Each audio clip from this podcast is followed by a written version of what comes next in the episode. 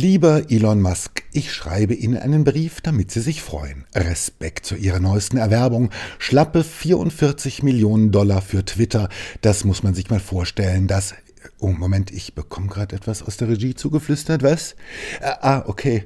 Verzeihung. Nicht Millionen, natürlich Milliarden.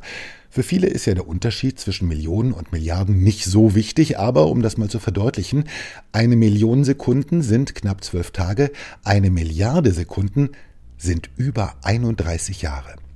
Und noch eine Rechnung, um mit einem US-Durchschnittsgehalt auf 44 Milliarden zu kommen, müsste man 452.100 Jahre durcharbeiten, ohne Feierabend, ohne Pause, ohne Urlaub, jeden Tag 24 Stunden. Das schafft nicht mal Queen Elizabeth. Jetzt haben sie auch noch getwittert, und äh, das ist wirklich wahr, dass sie als nächstes Coca-Cola kaufen wollten, um der Rezeptur wieder Kokain beizumischen. Und wissen Sie was, Herr Musk, ich bin mir nicht ganz sicher, ob Sie das nicht doch ernst meinen.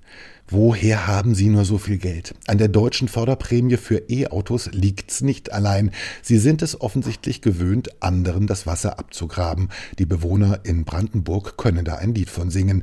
Denen wird durch ihre Autofabrik das Grundwasser knapp und nach einem kleinen Störfall in der Tesla-Lackiererei wohl auch nicht besser. Genau Ihr Stil, Herr Musk. Den Brunnenvergifter Trump wollen Sie ja auch wieder bei Twitter entsperren, um ihn im Namen der Meinungsfreiheit ungehemmt lügen zu lassen, statt ihn mit ihrer SpaceX-Rakete auf den Mond zu schießen. Damit machen sie sich bei vielen unbeliebt und deshalb wird Elon Max nun wahrscheinlich doch kein beliebter junge Name.